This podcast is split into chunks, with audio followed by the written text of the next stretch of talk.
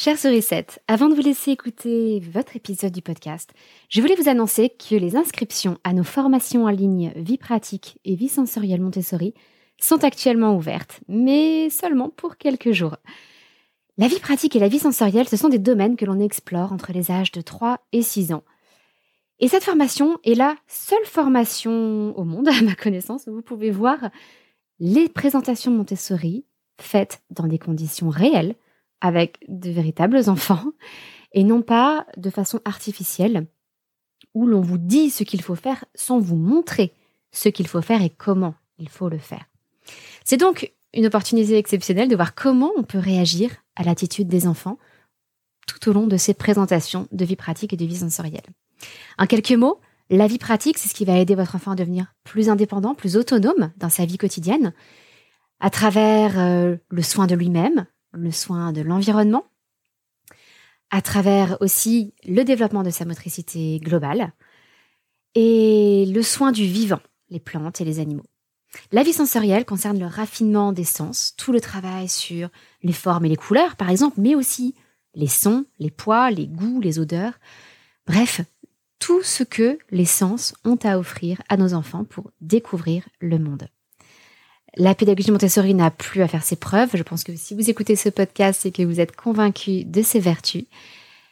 Euh, ces vertus ont été prouvées par des enquêtes, des études au niveau des neurosciences. Donc si vous voulez ce qu'il y a de mieux pour votre enfant, que ce soit en parallèle de l'école, que ce soit pendant que vous les gardez à la maison, que ce soit en instruction en famille, eh bien je vous encourage vivement à aller consulter les formations vie pratique et vie sensorielle Montessori. Tout se passe en ligne, à votre rythme, de chez vous.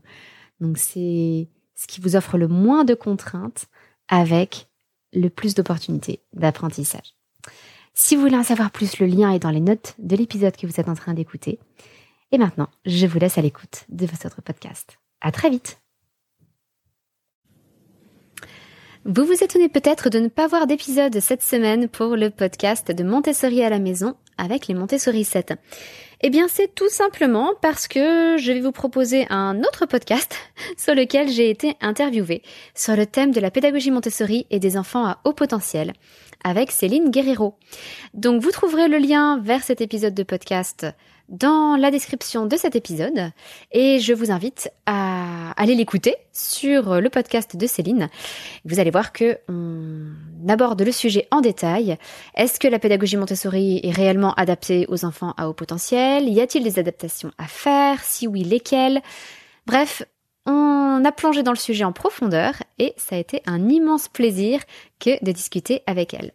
Donc je vous invite aussi à aller nous écouter toutes les deux. À très bientôt et à la semaine prochaine pour un nouvel épisode de ce podcast Montessori à la maison avec les Montessori 7. À très vite. Hepst Avant de nous quitter, je vous rappelle que vous n'avez plus que quelques jours pour vous inscrire à mes formations en ligne Vie pratique et Vie sensorielle Montessori. Tous les liens avec la présentation des formations, euh, les dates limites pour s'inscrire, tous les renseignements sont disponibles dans les notes de cet épisode. N'hésitez pas à suivre le lien pour en savoir plus.